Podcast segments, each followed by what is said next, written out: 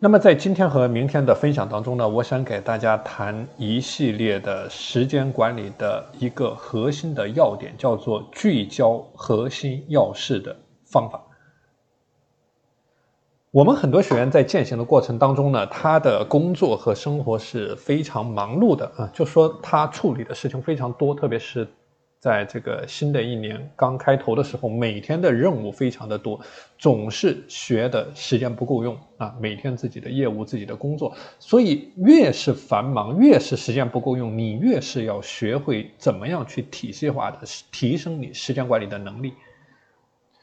那我们讲你的时间管理呢，就是把你每天的工作做完，把你每天的工作做好，同时去做好对于你来说高价值的工作，也就是你的工作、你的生活、你学习的整个过程的有机的统一。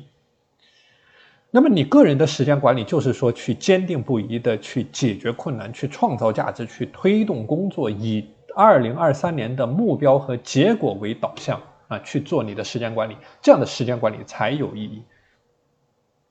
我们很多学员在践行的过程当中啊，他总是存在着完不成目标的问题啊，那这一定是你在时间管理的方法上面有优化的空间。所以这里就是要不断的去仔细的琢磨、优化、精进、持续的进步、极致的死磕，直到把问题解决啊，直到把问题解决。所以在这里我要谈到的一个观点就是，你的时间管理它是一个持续的去优化，就是不断的更适合于你，不断的更适合于你的一个过程。这个过程它是需要你不断的去做思考，为什么你的工作推进的缓慢？为什么你的业务推进的缓慢？怎么样去解决问题啊？包括思考和执行我之前所提到的五零五零法则，要不断的去动脑筋去思考，去找到问题的根本原因，直到能够彻底搞定问问问题为止。所以这个过程当中，不断的去找方法，不断的去找更先进、更有效的方法，去找到最有效的点，去投入你极致的精力和能量去死磕。所以你做事情一定是有始有终，做事情去竭尽全力解决问题的这样一个过程。那么我们很多学员在践行的过程当中啊，他容易陷入到一种伪勤奋的怪圈当中啊，就说。整个人呢，看上去非常的勤奋，但实际上效率是在变得越来越差，越来越差，到最后拿不到任何的结果，自己呢还觉得很感动。那么这个就是一个典型的没有做好你时间管理的优化体系。这个就像一个什么概念？就像你去游泳啊，或者你去做竞技体育。那如果说你的动作有了变形，或者说你在一个很细小的动作上出现了变形，出现了偏差。啊，就像跳水运动员一样，你跳水的动作出现了偏差，那么你练的越多，到最后你就错的越多。所以这里是我们所谈到的时间管理，从结果走向结果的一个概念啊，不断的去寻找结果，就是你到了最后只会对你的结果负责啊，无论是你的业务、你的生意、你的工作、你的学习、你的和家人的相处。就是你只对你最终时间管理的结果负责，你只关注影响你结果的每一个细节去死磕每一个动作和每一个技术要领啊，用一种非常准确的方式去死磕每一个动作和技术要领，来决定最后的上层建筑。所以我谈到你的问题分析的越是具体，你自律行动的方案越是具体呢。你整个人越不容易产生拖延，尤其是在你的二零二三年的践行过程当中，你越容易解决问题，聚焦在问题的解决上面。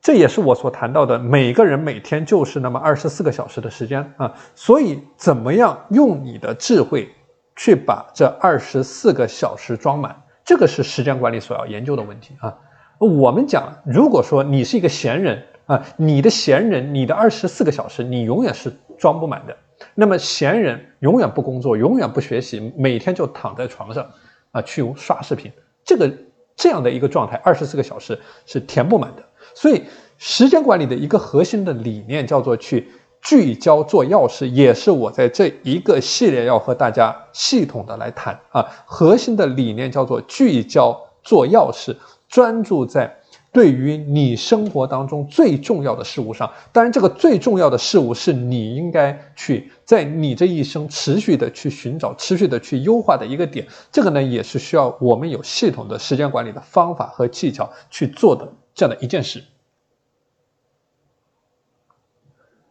所以在今天呢，我给大家就这一系列的话题给开一个头啊，开一个头。那么我简单的总结一下，今天我给大家谈的这一个点啊，这也是我之前给大家谈的一个概念。如果说你能够将百分之八十的时间去聚焦在百分之二十的要事上面啊，你可以简单的看一下。那么这个时候，你实际上你的时间管理的效能呢，是提升了四倍的。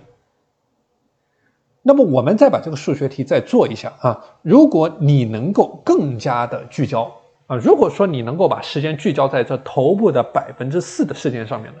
这个就意味着啊，从百分之二十到百分之四，这个就是一个四倍的呃这个五倍的关系啊，那么这个时候就意味着你整体的时间管理的效能是提升了十六倍的啊，那么至于剩下的百分之六十的百分之九十六的事件。那么全部交给时间管理的三 D 法则，也就是我之前给大家谈到的你的推迟、委任和删除的概念啊，叫做时间管理的三 D 法则啊。所以你也可以把它理解为时间管理的断舍离的体系啊。那么今天呢，我就这一系列的话题给大家开一个头啊。那从明天开始呢，我会给大家具体的来谈。怎么样去践行你的时间管理的三 D 法则？怎么样去在你二零二三年的每一天去践行你的时间管理的断舍离的体系？以及怎么样去管控你时间管理的任务总表？用怎么样的时间的颗粒度啊，去管控你在新的一年每一天的时间管理的具体的任务？以及怎么样去删减我刚才所谈到的百分之九十六的琐事？以及怎么样去？不断的提升百分之四的头部事件的权重啊，所以今天呢，我就这一系列的话题给大家开一个头。那么大家也可以思考一下啊，就我今天所谈到的这个时间管理的核心要事的理念去思考一下。在我介绍具体的做法之前呢，你可以去开动你的脑筋去思考一下。那么在你的生活当中啊，有哪些具体的核心的要事？那么，在你二零二三年的践行过程当中，你准备怎么样去提升这些核心要事的权重？你怎么样去把你黄金的精力段、把你精力的波峰啊，以及把你最宝贵的时间段去分配给这些核心的要事？用什么样的能够适于你的方式去提升这些事情的权重？